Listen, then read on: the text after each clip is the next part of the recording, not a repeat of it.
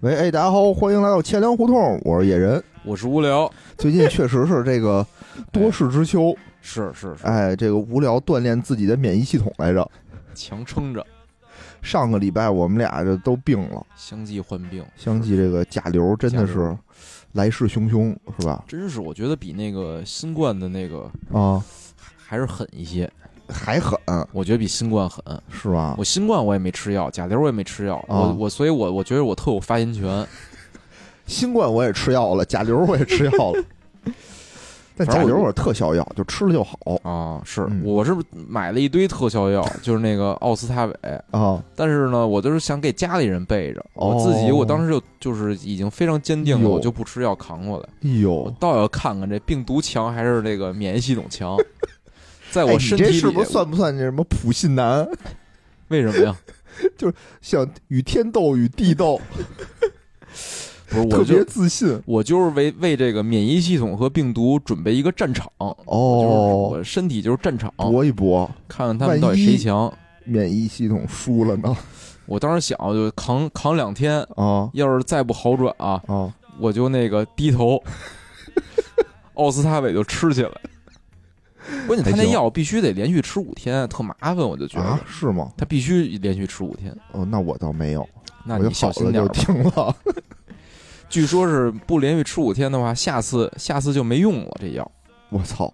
啊啊我操！那我得小心点儿。还有这么一说法呢，啊！是嗯。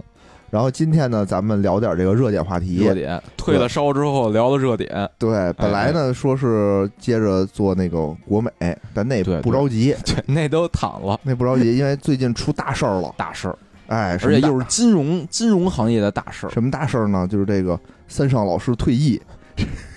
大哥，你啊、这个怪不得这备孕不行呢，都送给什么日本人了？这不现在都那个延迟退休吗？所以他他不得干到六十五？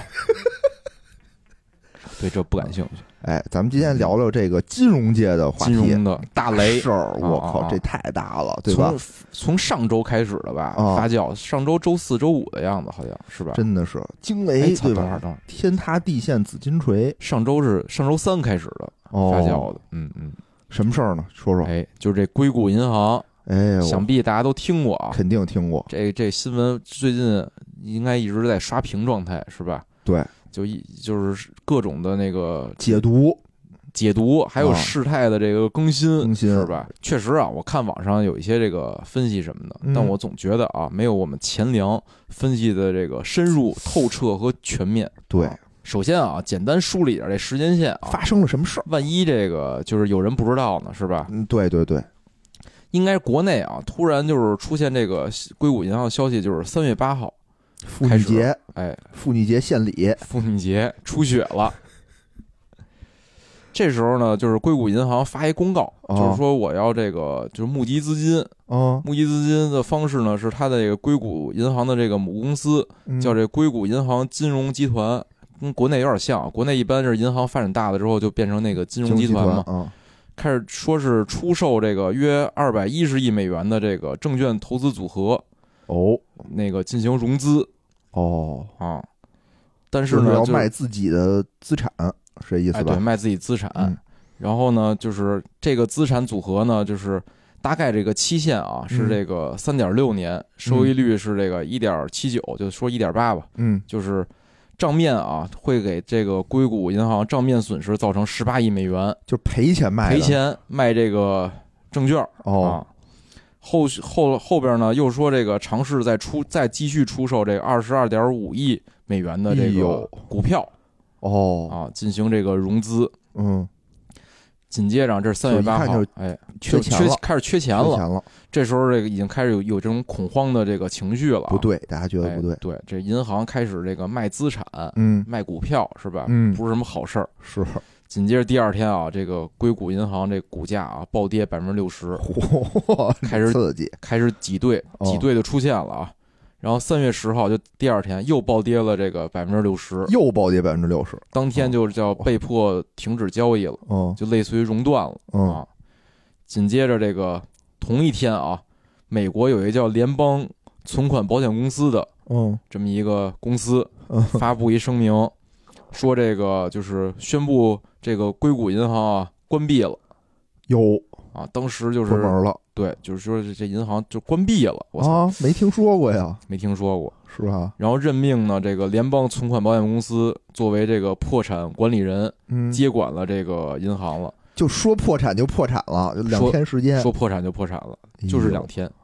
然后当时呢，他是这么说的，就是第一个这个声明啊，就是这个哦。保险公司声明说是他的全部的这个投保的存款会转移到一个类似于中过渡账户的一个一个账户里。哦，转完之后呢，说这个三月十三号会重新开业，嗯因为我印象里三月十号应该是一周五，嗯。然后就朋友圈开始刷爆了，然后说是周一就会重新开业。嗯，重新开业之后呢，是对投保的，就投了这个存款保险的存款呢进行这个偿付，哦，然后未投保的呢，就是先优先偿付这个利息，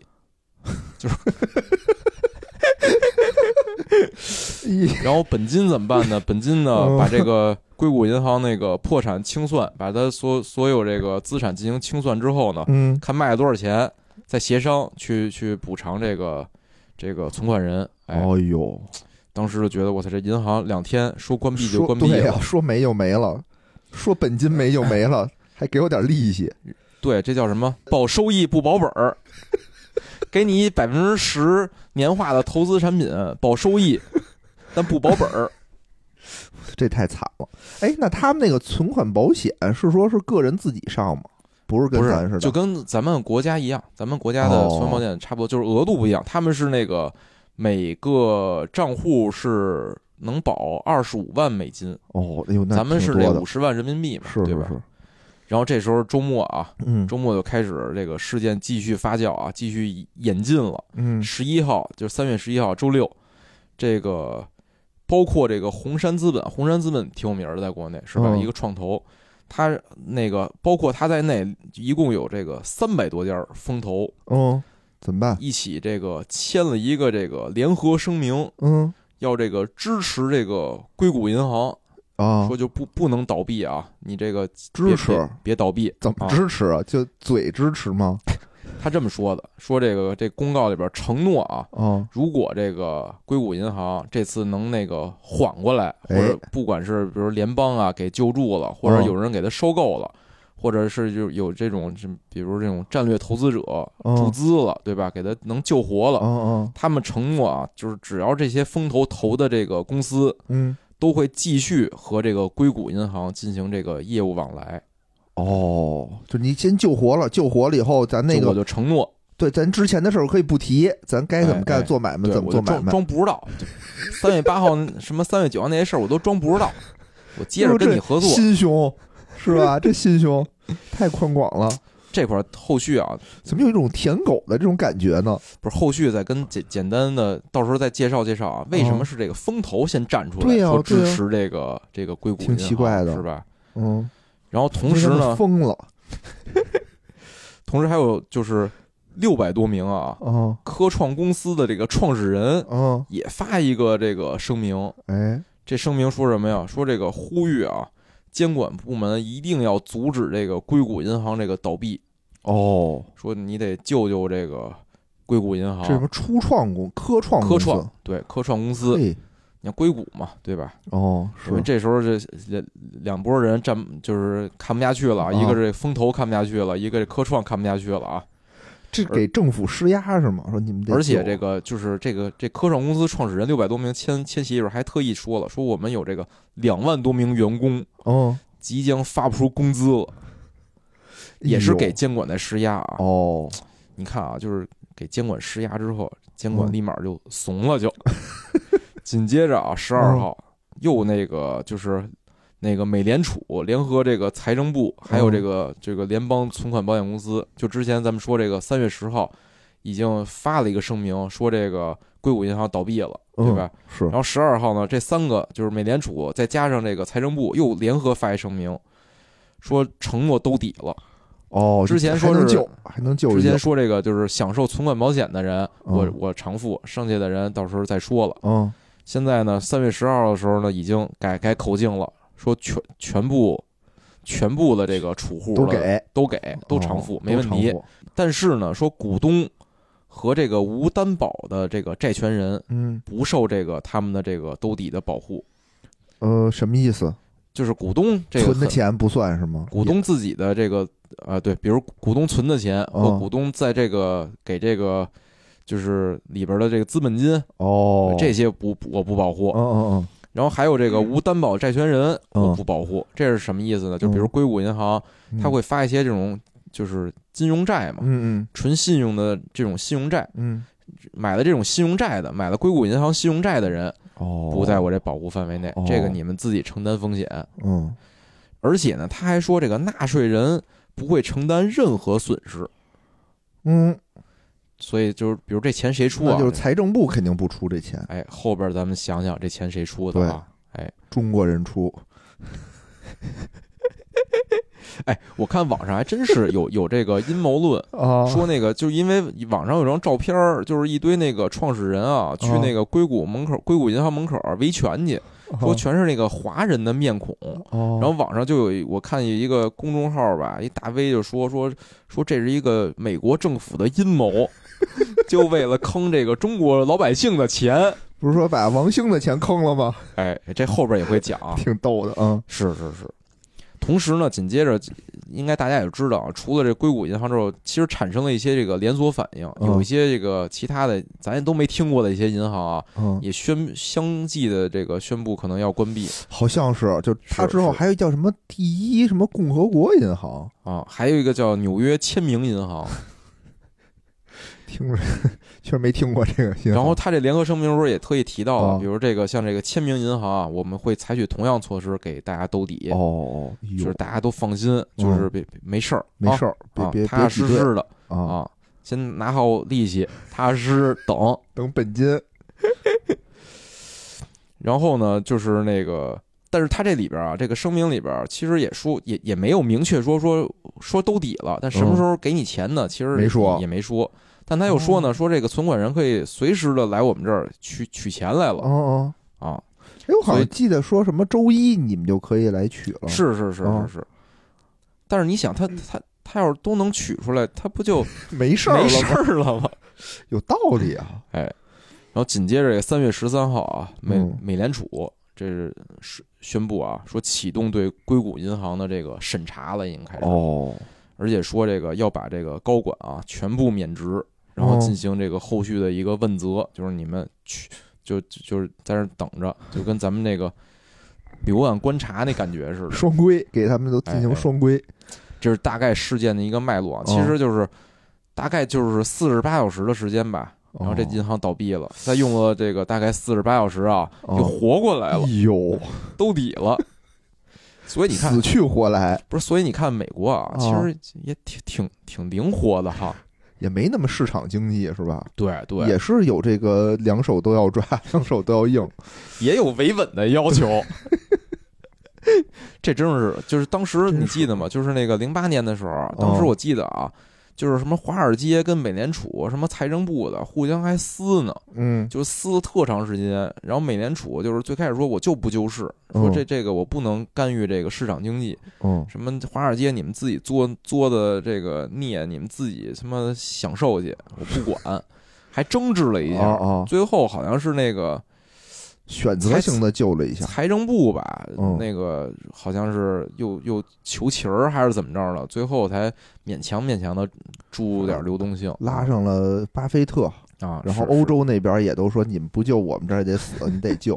然后最后我记得是嗯美林银行救了，雷曼兄弟没救。然后什么美房是吧？对对啊，美房地美房地美。对美，对对对，给救了。嗯，反正这回你看啊，这美国啊学明白了，学聪明了，赶紧救。就直接四十八小时直接救了，对对对对。对，还是维稳要紧。哎，就是正好啊，刚才也提到啊，说为什么这个风投跟这科创，对呀，他们俩这个按说应该是金融圈的人站起来啊，哎，是。感觉都是这种都是这个科技科技圈的，都是大光头们，大光头们出来了，哦是吧？简单介绍一下硅谷银行，大家哎应该就明白了。其实看这名字啊，大概也能猜到，应该是跟科技相关的硅谷嘛硅。谷那边吧科技企业比较多。这银行啊，是这个一九八三年成立的，一九八三年，哟，对对比我还大两岁。反正你想都小四十年，嗯，是吧也不也不短了，也不短了，嗯，马上要进那个百年了，是吧？四十不惑了，马上哎。这就，然后成立之后呢，一直是默默无闻，就不太行。其实，哦，然后呢，一九八八年呢，纳斯达克上市，八八上上市。之后呢，也是就是纳斯达克大家都知道啊，哦。就是注册制嘛，所以对。就就是上市也时间少。上市了，但是也是一直还是默默无闻。哦，直到这个九一年，九一年的时候呢，他调整了一个这个经营战略，嗯，就干什么呢？就干科创企业，哦，就干这个风投机构，就嗯负责给他们做这个这个服务。哦，国内一直这个银行业老特火的一词叫投贷联动，嗯嗯。哎，就是相当于投行和这个商行联动，嗯，他就主要想做这块儿的这个业务，哦，等于就是它相当于是一个类似于一个风投机构啊，就是的一个融资中心这么一个定位。就是风投是什么呀？就是我相当于给你注资嘛，要股嗯权是吧？嗯股权类的这种投资是风投，嗯但是呢，就是比如这些创业者，他有时候有一些这种短期的这种资金需求，他又不需要这种战略的这种投资的话，他还是有这融资需求的嘛。哎，嗯这时候这硅硅谷银行呢，就是跟这个大量的这个风投机构合作，然后给这些这个科创公司呢，需要这种短期的这种银行融资的时候，这这种公司呢，给他放贷款。哦，然后同时呢，比如说这个风投给这科创企业投了笔钱，嗯。比如说投了十个亿，他不能一天都花完嘛，得存找地儿存嘛，对吧？多？新鲜，王多鱼也花不了这么快，但你看啊，这三月八号的这个硅谷就花的很快嘛，等于呢，他的一一手呢是这个投这些这个科创企业，但他投的时候也挺有意思，他必须他投呃不是就是放贷给这些科创企业的一个前提要求呢，这些科创企业必须是他知道的那几个风投投过的。哦人家都尽调一轮了，觉得这企业不错，他就给人放贷。这一手这给这科创企业放贷，一手呢是拿这个风投和这个科创企业的存款。哦，就背调里非常重要的一点，就必须这个著名风投公司哎，投过了，投过了，你的这个背调做的都已经很全面，哎，哎对对，对这有点抄作业的感觉啊，这这作业也不好抄。你像风投投一百个企业，哦倒倒五十个很常见，常是吧对吧？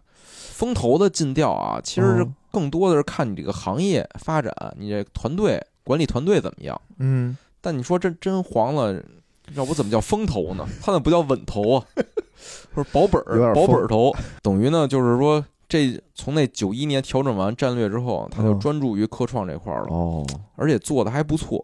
嗯，就就最这个讽刺的啊，是这个三月七号，他嗯刚得一奖，好听说了，就是这个再次入选这个福布斯评的这个最佳银行榜，入选了这个首届啊福布斯金融全明星名单。嘿，这是三月七号啊，福布斯这回也露脸了，我觉得。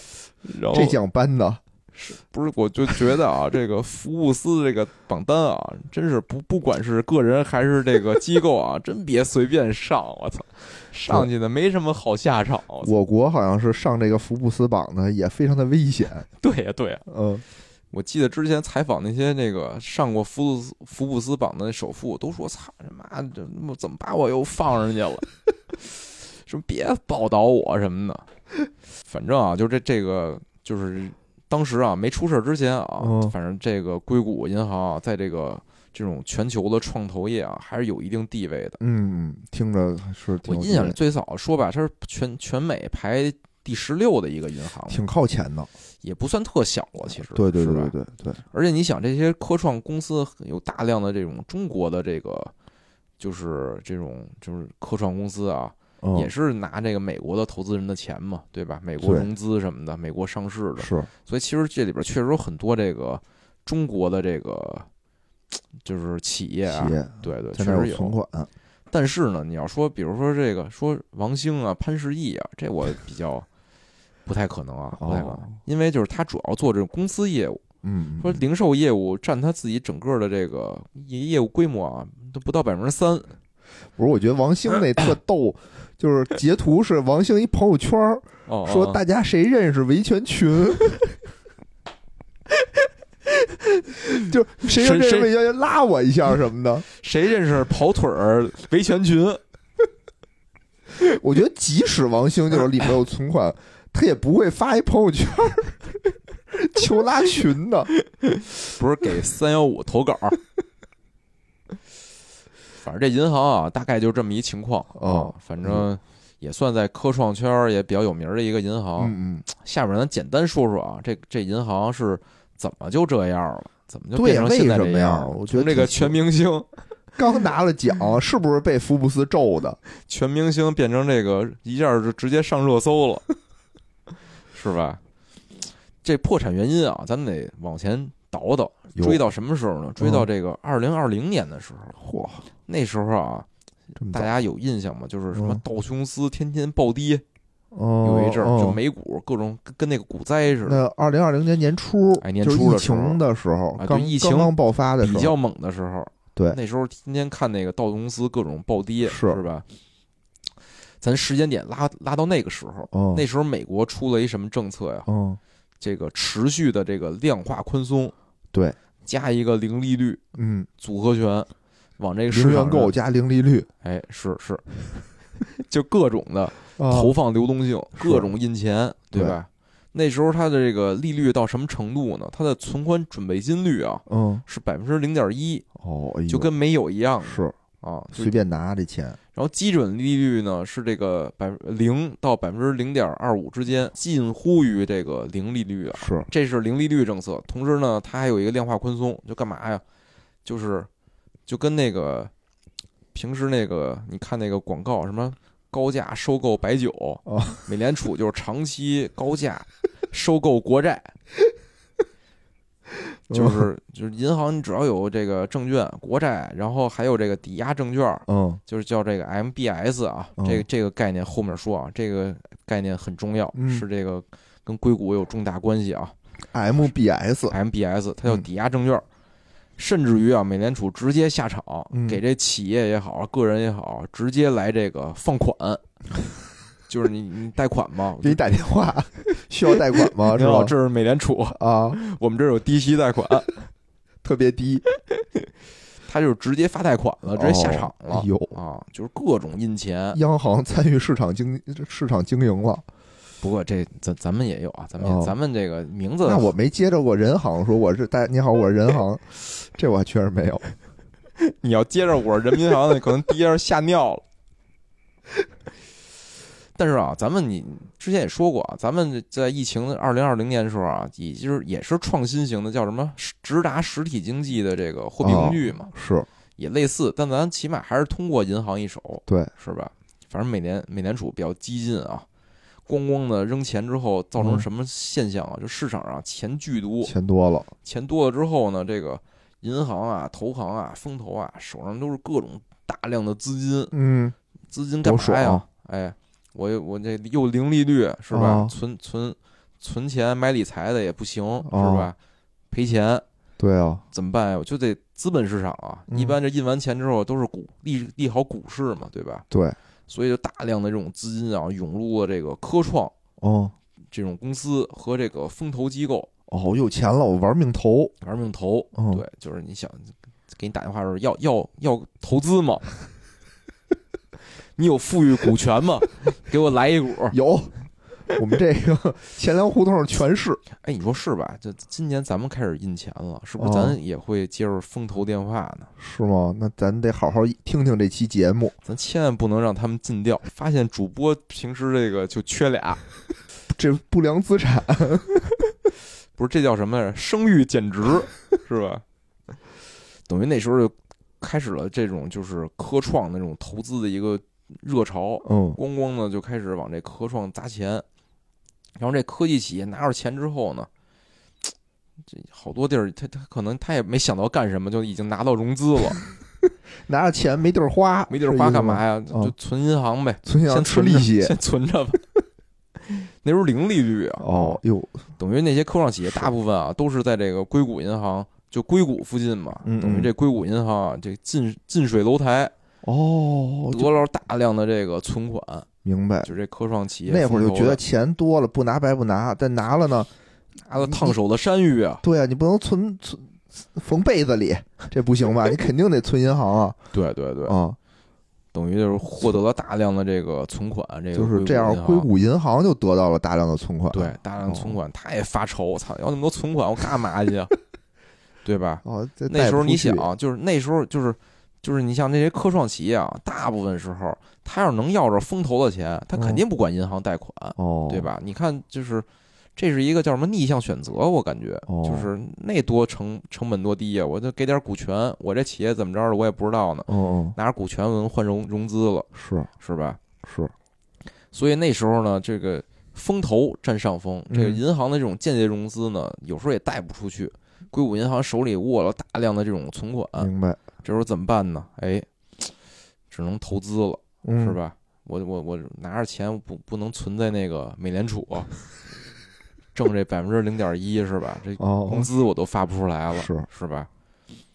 等于那时候他就开始就找一些这个好的投资标的，嗯这时候他选择什么呀？选择这个就是美债和我们刚才说这个 MBS，就抵押贷款，哦，这不是抵押证券。哦，这抵押证券大概什么意思呢？就有点这个资产证券化那意思。比如我有大量的这个抵押贷款的合同，嗯我把这些合同，因为抵押贷款它是按月或者按年，它还那个房贷利息嘛，嗯嗯等于它我把这打包打包之后变成证券化产品之后呢，它就相当于就能可以在市场上流通了嘛，对吧？嗯他就咣咣的开始买这两种东西。二零二零年这个下半年啊，嗯就是硅谷银行它的存款啊，从这个七百六十亿美元直接达到了这个一千九百亿美元，哦，翻了两倍。然后呢，他买的这个资产啊，直接这个增持了这个一百二十亿的美债，还买了这个八百多亿的这个 MBS。哦，投资了，对，一 一点没剩，全投资出去了不是他得投资啊，他得投资啊，不能趴在趴在美联储啊，啊！是是是，是吧？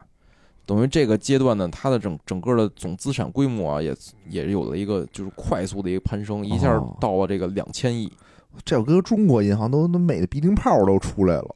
这大哲那儿是吧？天天就为这存款做牙花子真是，啊！操，人家这是操不情愿，不情愿的，不想要就别要了他妈存我这儿两千多亿存款来，我 还是美元。啊，这两千亿美元的总资产，大概我觉得相当于国内可能大概是，就是至少是第一梯队城商行的概念，应该是大概这么一规模。你你想它两千亿差不多乘七就是一一点四一点五万亿嘛，哦，一点五万亿差不多也宁波银行，我估计差不多吧，差不多。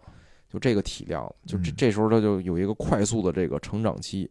嗯嗯嗯，你想啊，它有这个总资产是两百亿啊，他他手头就是他买了八百亿的这个，刚才说这 MBS 啊，嗯等于他手头还有，他等于一共有一千亿的哦这个 MBS 在他账上。哦等于就相当于一个银行有一半的这个资产是这种那个抵押债券，债券，这其实就当时你你你听起来其实就已经不太正常了。嗯，就是银行最大资产一定应该是贷款，对对吧？对因为它它有一半的资产是他妈这个债券，而且呢，就当时它这个收益率啊，因为当时嗯是零利率的这个阶段嘛，所以它的收益率啊确实不太理想。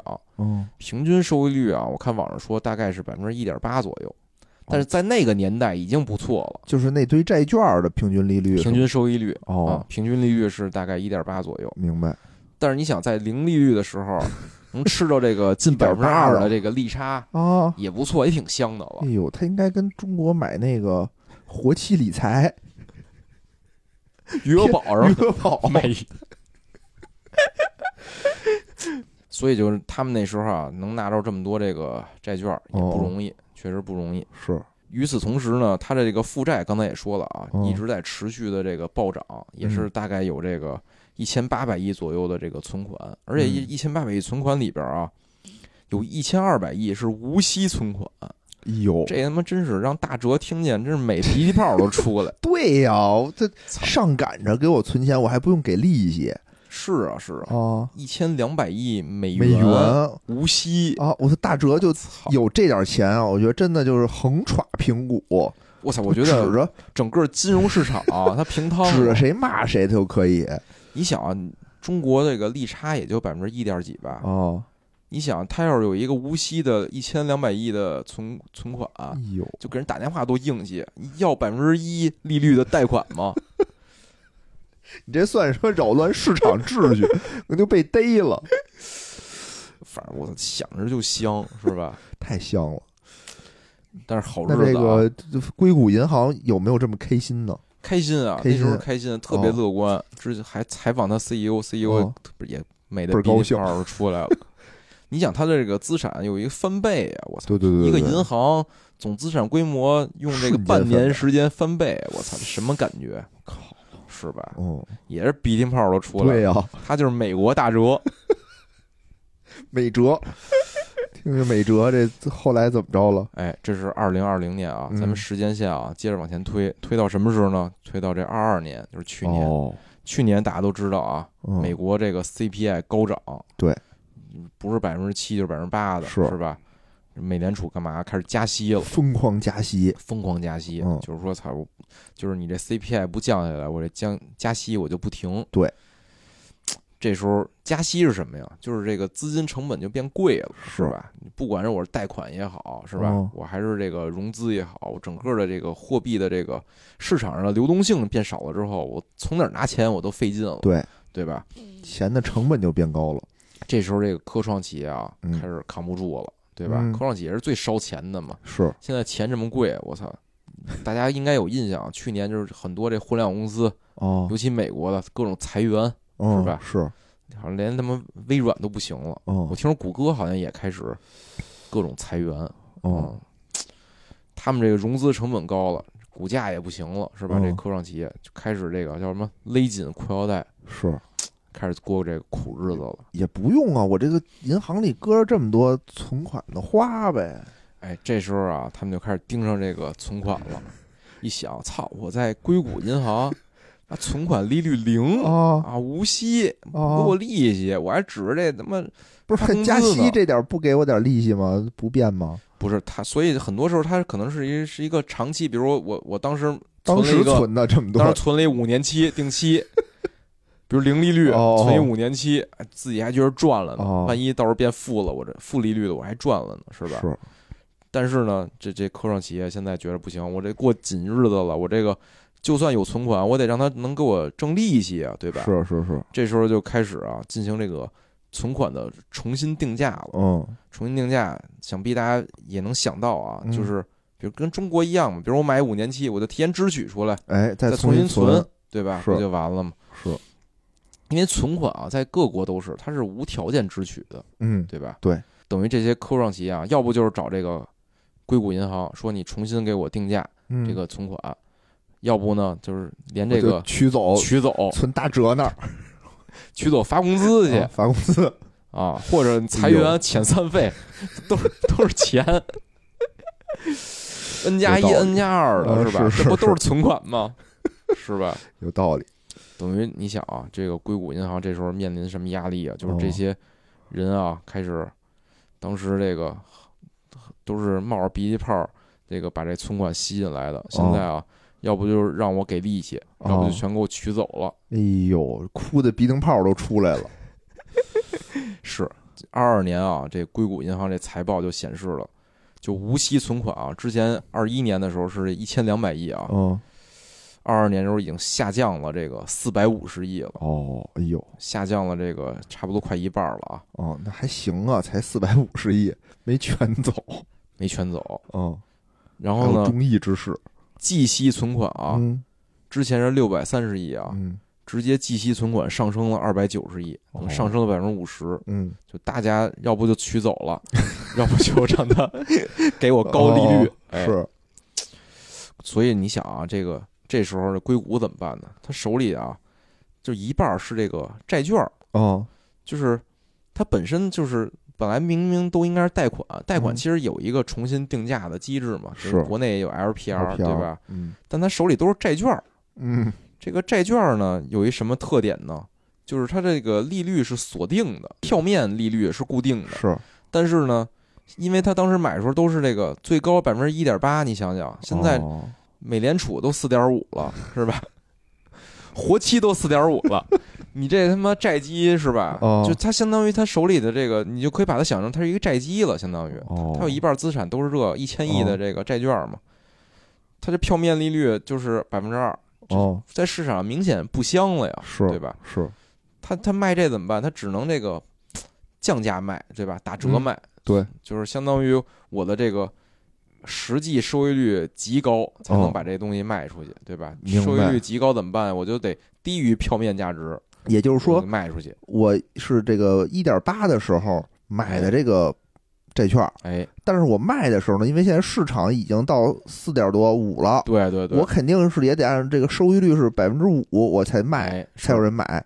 那我这样怎么才能做呢？我得把这个票面的这个价格，比如九十卖一百块钱的债券，我九十块钱卖，我得卖，我得赔哦钱卖才行。九十块钱卖，加上这个那就百分之十几了。对对对，反正就是打折，对打折而且市场上相当于这个钱，我肯定就是市场上的钱肯定不爱买这种啊，而且现在是一个持续加息的过程，对吧？这个钱可能我还想等更高收益率呢，对吧？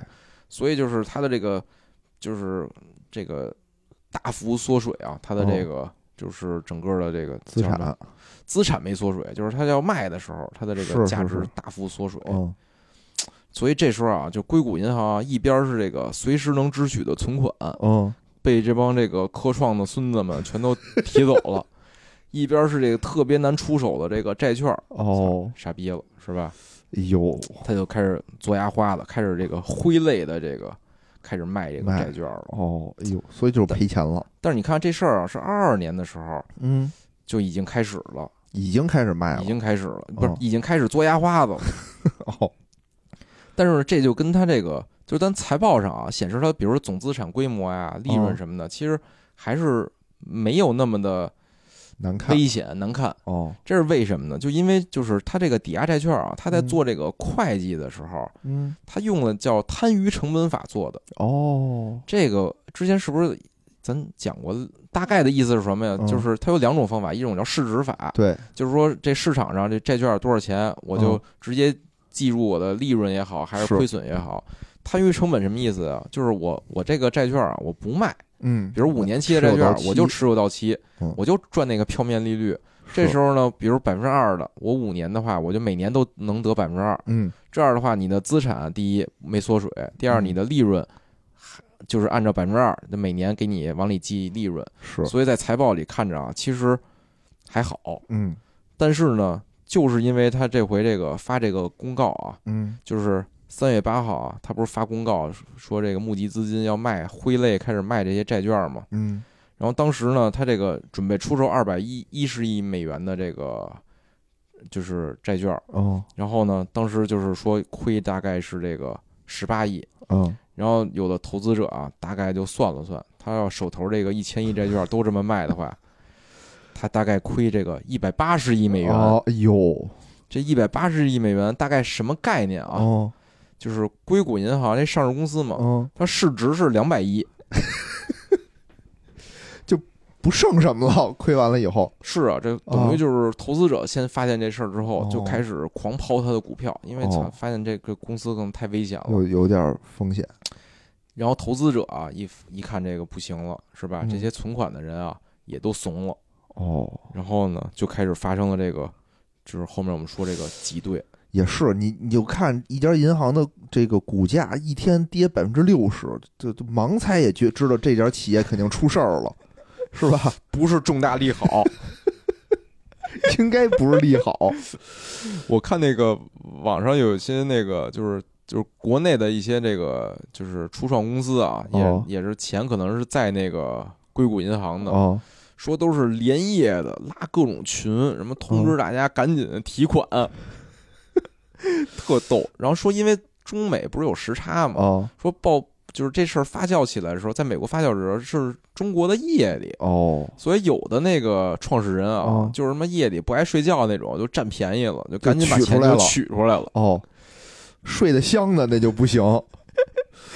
说四十八小时啊，哦就被就是发生挤兑，被取走了四百二十亿的美元。哎呦，你想他，他整个的存款是一千八百亿，哦，四百二亿，真真是一个非常灾难性的一个踩踏了。非常多了。嗯，但是啊，说那些都真不真不容易。就算是那些熬夜喜欢熬夜的创始人啊，其实也特担心，因为嗯美国那边就是这种大额的这种钱啊，可能跟国内是不是也一样啊？他有这个工作时间转账、跨行转账什么的，哦，所以就是虽然受显示受理转入转出成功了，出去。说能不能到账是周一说，说给这帮创始人都吓坏了，哦创始人应该拿着卡去那个 ATM 上取去，排队 排队取钱，一笔一笔刷，不是先得可能先得先得去那个美国，先得买机票去美国 雇点人那边。排队刷去了。我我好像确实看见网上有那个图片，就是在那个 ATF 排队的，可能是个人客户啊。嗯，反正当时真是周五啊，我我猜这些这个创始人啊，不眠夜。不眠夜嗯，周末这两天啊，过得应该也不是特别特别舒坦，是吧？谁让你们钱不存国内的，不存余额宝？不是最逗的是说这个这事儿发酵之后啊，说嗯美国谁受益了？想想哦说就是那个，就美国那些大的银行哦，特牛逼，受益，说他妈一个周末增加了什么几十亿的存款，也是，他们逃得有地儿，得有地儿落地呀，是吧？嗯，等于啊，这个硅谷银行陷入了一个这种循环，这循环是什么呀？债券儿先是损失，哦损失之后啊，开始亏这个本金甩卖，是吧？这时候储户呢担心有风险，就选择玩命的取款，取完款银行就被挤兑嘛，挤兑之后怎么办呢？我还得再卖，卖债券，接着卖，嗯，卖完之后进一步扩大我的损失，是就是一个恶性循环了。是。我觉得这要不取的话，是不是我等了那个债券到期，就也没事儿？等不到了，是是，就等不到嘛。就万一大家没发现，嗯，没发现我没钱了，哎，这个咱们可以后边说说啊，哎就是你说这点啊，美联储也想到了哦，啊，后边咱们说说他怎么应对啊。行，等于就是咱们先简单把这事儿啊，这不是刚才复盘了一下吗？嗯，就是你说他为什么就是，就他到底失误在哪儿呢？就投资失误嘛，相当于我是买债券买在高点上了，但是我原来买在买在就低点上了，不是就高买的债券买到高点上了吗？相当于是我那个价格债券的价格我买在高点上了吗？我利率啊是买在低点上了，但是我债券的价格是在高点上，对吧？所以我才得赔钱，低价甩卖这个债券，哦，赔钱了，是吧？我我我觉得应该是这样，，可以，对对对，可以。不是，我觉得啊，他不哦是因为那时候啊，就全都这么买，全都这么干。就是银行那时候就是你想，要是放不出贷款去，嗯存款多，就这件事儿一定是有共性的一件事儿。哦，就硅谷银行这事儿啊，就其他一些银行可能也存在。就我感觉是什么呀？就是他最大的失误啊，就是他加息之后，他的动作太缓慢了，哦，就应变太缓慢了。嗯就是他整个就是开始进入这个加息周期之后啊，他整个的债券儿，它就是是在减持，它减持的速度极慢极慢。哦，他就应该刚开始加息，的时候，他就赶赶紧调整这些这个，赶紧换自己手里的这个资产的配置。有道理有道理，动作慢了，动作慢了对，而且呢，我觉得啊，还有就是我我这这块儿我不是特专业啊，但是嗯。它的这个就是这种债券儿用这种会计摊余成本法的这种会计的这种方式，我不知道是不是合规的啊？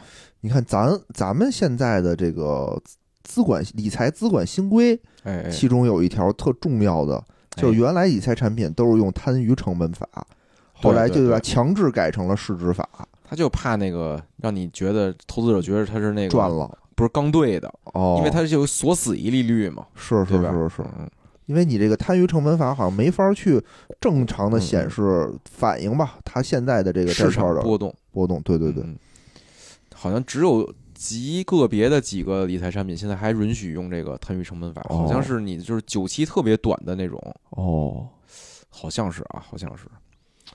所以我觉得啊，就是它这个应对这个这种加息周期的这个应对啊，哦。太慢了，感觉是像它的是一个决策或管理层的一个巨大的那肯。定是它的管理层的问题，哎，咱们说这个管理层啊，管理层，管理层也挺有意思的啊。先说他的 CEO 啊。嗯，CEO 叫雷格贝克尔，嗯，行长，这这哥们儿啊，已经这个三月十三号已经被股东起诉了。哦，但这哥们儿最逗的什么呢？哦。就是他破这个硅谷银行破产前的两个月啊，这哥们儿已经就是股票套现了三百多万的美元了，他把自己手里的股票都卖了。哦，哟，这个其实挺那什么的，这算不算违规呀？就提前跑了，反正违不违规的，我觉得啊，他肯定知道点什么，是吧？是是是，而且关键就是他的这个应对啊，就是他发那个融资公告的时候，嗯非在公告里说我们，比如你说我卖多少多少那个资产，对吧？他他非在那公告里说我卖了这个资产，我会亏十八亿美元，哦，这样投资者就能算了，算到都卖了就他那市值就没了。太实诚，太实诚，而且一般啊，就是你看这个雷曼兄弟的那个事儿的时候，嗯他是那个我印象里是啊，就在他这个爆雷前，嗯，他赶紧找美联储啊、美什么财政部啊，然后找各个兄弟银行先沟啊，通，开各种各样的紧急会议，哦。想融资啊、补充流动性啊、自救啊，是，就是人是先就是游说了一圈之后，实在不行，最后扛不住了，破产了，嗯。对吧？就这哥们儿感觉啊，就是他之前没做任何的努力，哦，他可能没想到，可能想到就是你看我亏点钱，亏点钱呗，可是你说他没想到他为什么自己先套现了？还是想到了，反正这个人啊，反正已经被被这个股东啊起诉了啊。我我我听说啊，我听说不知道真假，就说哎。他们在那个被接管前，嗯嗯，说他们这个平时这个单位一根本从来不加班儿，哦哦，说他们紧急加班儿把大家的工资发了，工资和去年的年终奖全给发了，哦是是是，集中发放年终奖。真是好领导，我觉得。哎，这是他的 CEO 啊，啊，这个有卧龙就得有凤凤雏。啊说说他一个凤雏啊，这凤雏是这个首席行政官，哦。叫这个乔瑟夫·珍泰尔。首席行政官，哦 （Joseph 珍珍泰尔），哦哦哦。大概这么一名字啊。哦，嗯，这哥们儿啊，是这个零七年哎加入的硅谷银行。老员工，老员工了。嗯，但他在这个加入硅谷之前呢，是在哪儿呢？哦，是在这个雷曼兄弟任这个首席财务官。哎呦，哎，哦，这是这个这是凤雏啊，应该是他凤雏的光辉履历啊！经验非常丰富，处理这种破产的这种情况。别别别，雷曼是投行，啊，投行投行破产跟银行可能还不太一样不样。太一样然后这哥们儿呢，我往往前倒了倒啊，啊，他在加入雷曼兄弟之前呢，是在一个审计公司工作。哦这个审计公司呢叫安达信，安达信呢是这个世界啊五大审计公司之一，好像后来就变成。后来就变成四大了。以前我们好像也说过这事儿，对对对，对吧？就是安达信啊，是参与那个安然的那个造假嘛。哦哦，等于这哥们儿，哎，这以后找工作啊，这这这这有点那个美，黄一行，这有点美国大哲的感觉啊。他命还挺好，你发现没有？啊就就单位倒了吧，他还能还能找到一个好工作，去一别地儿是吧？对，啊还任高官高职是是是，啊。但是去哪儿哪儿倒，这人命中当有所结束啊！我估计啊，下一个工作不好找了，是吧？是美国不知道有没有事不过三信不信命，对吧？美国信不信命？就，no more than three，不知道他们有没有这个这这这讲究啊？事不过三，你看啊，这估计当时进那个硅谷银行时候啊，哦可能就这这 CEO 就肝儿颤了一下，是吧？觉得还没事儿，啊啊，需要有这种命硬的企业，那个 招聘一下，试试自己到底行不行，哎，对对对，是吧？不行，让哥们儿去美联储。然后简单说说啊，这这个后面还有一个挺有意思的事儿，就是哦这个、这个银行这个倒闭啊，再往前倒倒，你说这个银行自己当然是一定是有过失的啊，是，但这个过失谁造成的呢？哎，这也嗯挺有意思的。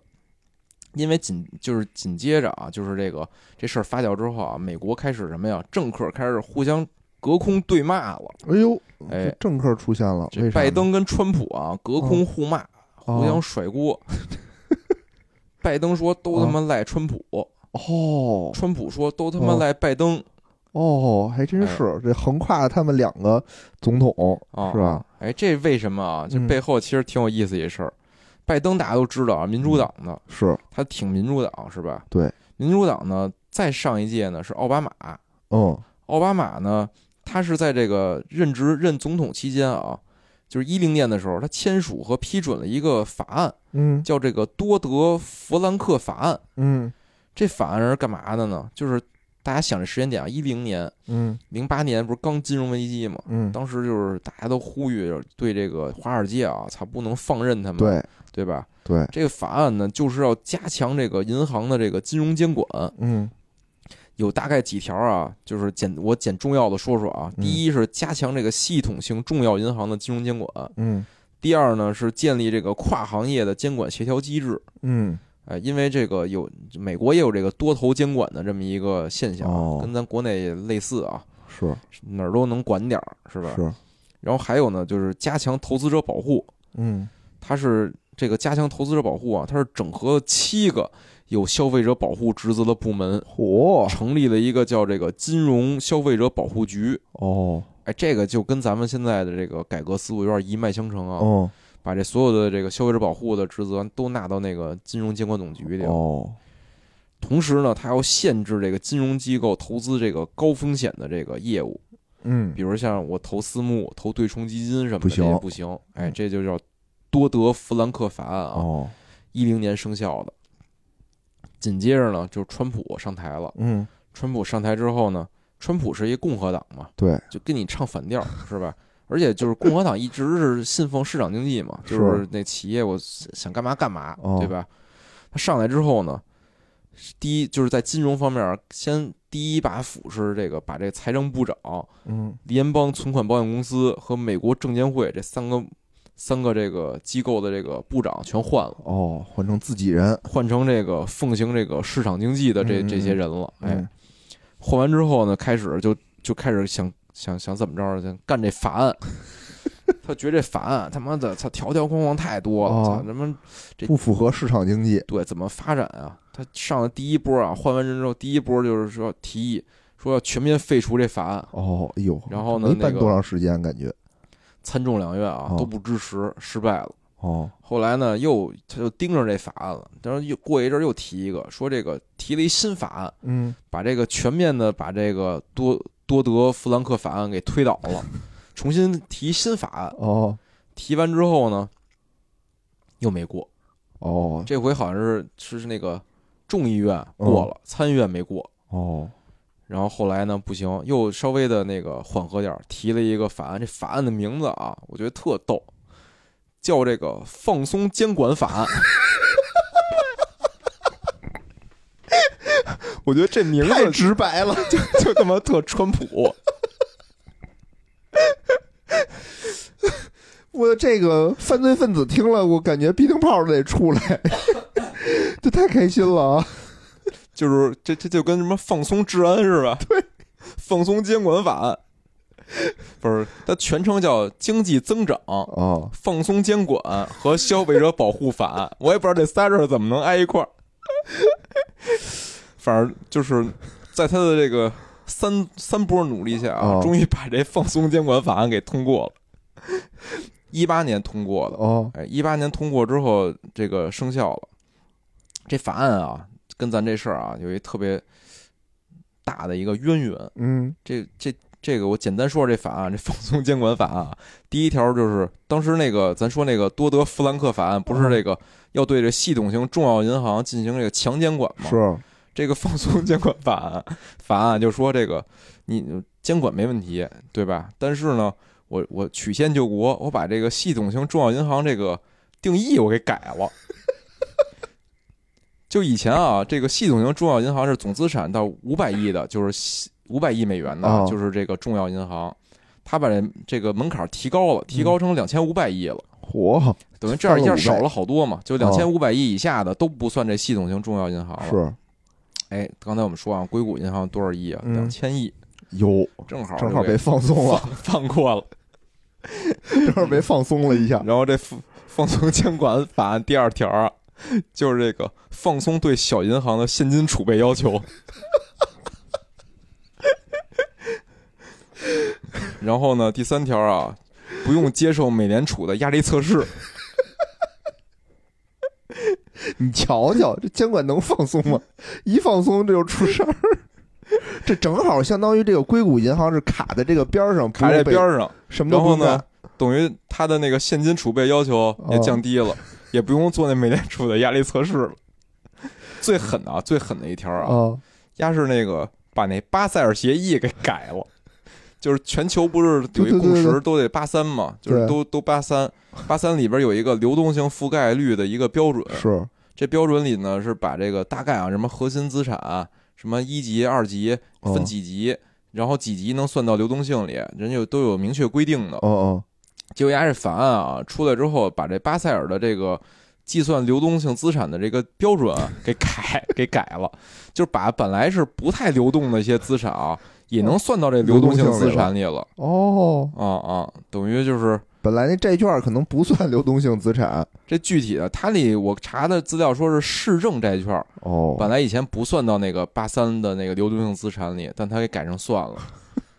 反正这几条啊，感觉啊都是嗯能拿七寸，就感觉就是跟就跟这个对面对这个硅谷银行设计的一样，尤其那个提门槛提高到两千五百亿啊，整个操所以啊，就这回为什么隔空那个对骂呀？哦拜登就说说这个都是什么川普哦把那放松监管法案给闹的，川普说不是，哦说是那个你这拜登的那个加税政策给闹的，你一加税这个经济萧条了，就是哦才导致银行萧条了。反正两边骂，但我总觉得啊，这事儿应该还是川普的锅。但是后最后简单说两句啊，就说这事儿对这个美国老说就是，我我觉得最开始新闻那导向也特逗，最开始哦新闻大家就是国内新闻都说国就是大家不必恐慌，说这个哦。硅谷银行在美国就排第十六名，是一哦。小银行。然后紧接着也不怎么着，就就转向了，说操，美国即将面临系统性风险。好像全球面临大雷，啊，对吧？说全球都，会蔓延，哎，是是是，到底蔓延不蔓延？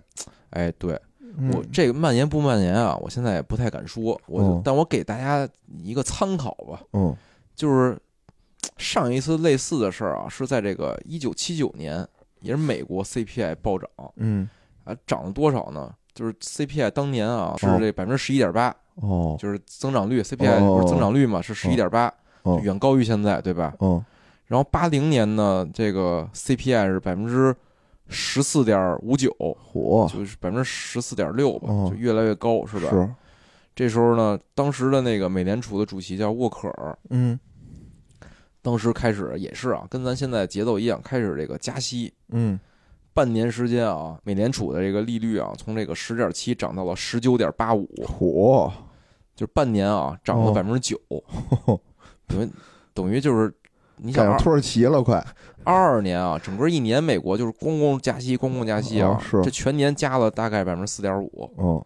对吧？所以上次那个加息比这次猛。猛多了。猛多了，然后紧接着啊，八一年这个美国 CPI 啊就回落到个位数了，哦。大概等于用了这个一年的时间，真管用。哎。然后上次这个加息的时候啊，也产生了一些这个影响，嗯也是一个叫宾夕法尼亚广场银行 破产了，哦然后就结束，就没别的事儿了。等于就是说，加息之后啊，这个 这个整个经济并没有遭到极大的这个重创，嗯反倒是保护了整个美国的经济。嗯，然后可能一些小银行啊，确实会存在风险。对，给大家个参考啊。我这是我也也也其实隐含了我对后续的一个判断啊，我觉得应该事儿不大。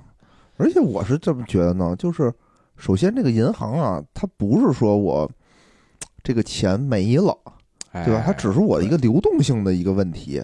我钱买成这个债券，如果我按这种摊余成本法，我持有到期了，我哎还是能拿回这个本息的，是是，对吧？我现在只是说我这个市场有波动，我哎现在这个在计价上面我 我有风险，然后你们都来，就是所有人都来取钱的话，嗯嗯，其实哪个银行也扛不住这种就是，大型挤兑，兑嘛，就是挤兑这件事儿，就是在中国，比如是你也扛不住。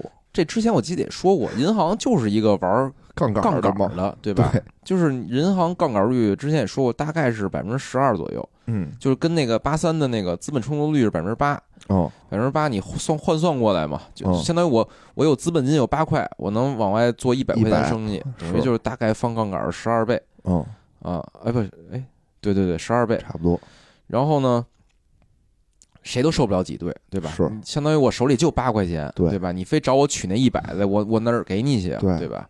就挤兑谁都扛不住的。但这不是有人说我兜底，哎，一有兜底，就是银行玩的是什么呀？就是信用，哦，对吧？对，所以就是大家就是老百姓踏实了，就不取了，就那个没事儿就没事儿，就睁一只眼闭一只眼，心态，就觉着有那一百，明知道你那儿就八块了，就想，操，不对，你那儿肯定有一百，哎，反正这不是美联储说都兜底了吗？而且对，就刚才也提到，就是美联储啊，就是针对这种情况，因为这件事儿一定不是个案，就是哦当时那个二零年的时候，大量的银行可能都买了很多这个高收益啊，当时就是带引号的高收益的这个债券，对吧？哦，是，之前我看一个传闻，说是哪个银行来着？那个大摩好像是，嗯就是叫摩根大通，嗯，摩根大通说也是买了巨额的这个债券，嗯说是什么大概浮亏了这个四百多亿，哦，嗯，四百五十亿好像是。没有人找他挤兑去，不是，现在是这样，美联储出了一个货币工具，哦，就是为了应对这工这个危机，就是哦，就是任何银行手头只要有国债和这个抵押债券的，嗯，你就我我也又长期高价回购，真仗义，我觉得美联储，他出完这个工具，说是大概是从那个财政注资了二百八十亿美元，就是搁到这个货币工具里。哦任何银行你遇到这个流动性的是这个紧张的时候，你都哦来找我了，我就直接给你钱。哦，所以啊，你回到刚才话题啊，你说这个他那公告也说啊，绝对不让那纳税人承担这个成本啊。反正我这个觉着美国这个老百姓啊，也他妈挺好糊弄的。反正最终我钱是财政部出的，嗨，我不知道觉得没让是不是纳税人的钱啊？没有中国纳税人钱出就行，我就我就知足，所以我觉得就这事儿也不会再蔓延的多严重了，是是，不会有其实它是一个，金融危机的感觉。一是个例，二是他手头的资产，它不是坏账，对，它不是坏账，它跟不是一那个信用风险的它。跟雷曼兄弟那不不一样，嗯，是是哦是是。，那是坏账了，出现了。而且我印象里，今天看新闻已经说了啊，说那个就是之前那 CEO 啊，已经就免职了啊。然后新 CEO 啊，说已哦经一又发公告了，说我们一切恢复正常了，好像也不不不不倒闭了，好像是 活过来了，超级赛亚人似的，我死死我是后生，变变国企了。升级了是吧？由城商行你看那个变成了这国有制国有大行，国有大行。以后就是美联储的子公司了啊。不是，你看当时金融危机的时候不就是这样吗？是就是是收美国归国有，对注资嘛，嗯，所以硅谷银行可能以后就就姓美了。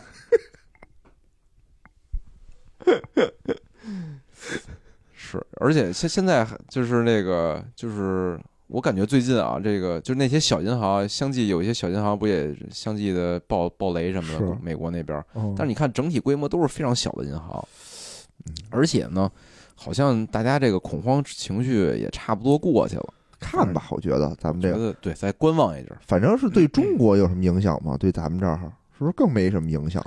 我觉得啊，唯让自媒体那个 开心了一波。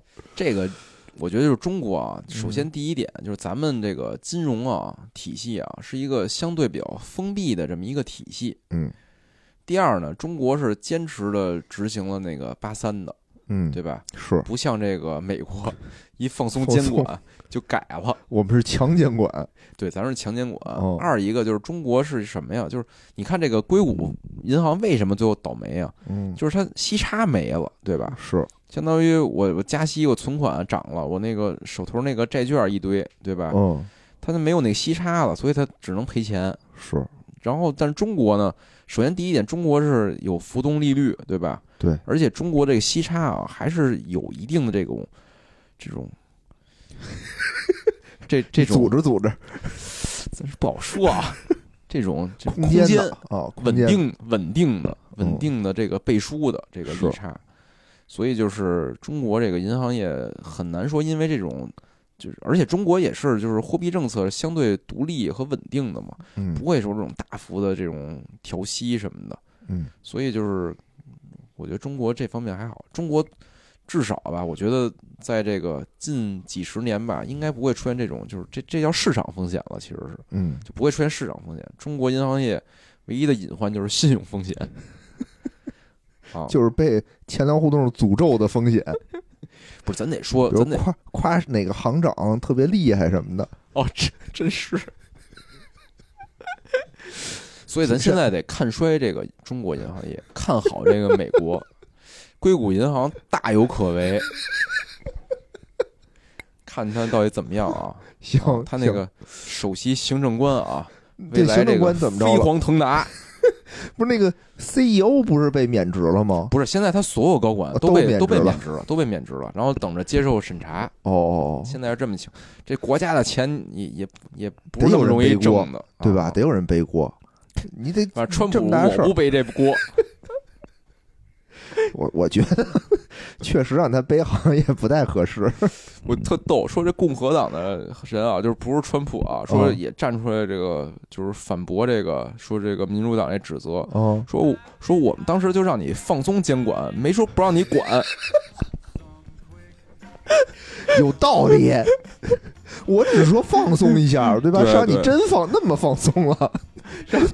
就是放松你想放松吧，还是得动起来，运动的时候放松放松，对吧？他意思就是我我你还得动动，不能真放松。啊我说放松就放松啊，怎么这么听话呀？我说你爹呀！逗死我！行吧，嗯我觉得今天这说了说这整个这个事件吧，哎，是，这都是知识点。哎，值得反复收听所以以后这种金融热点，还是等我们这个钱粮，哎，别瞎听别的。行吧，哎，感觉有点得罪人。我看好其他播客。行，今天这时候也不短，哎。感谢大家收听，哎，咱们下期再见，拜拜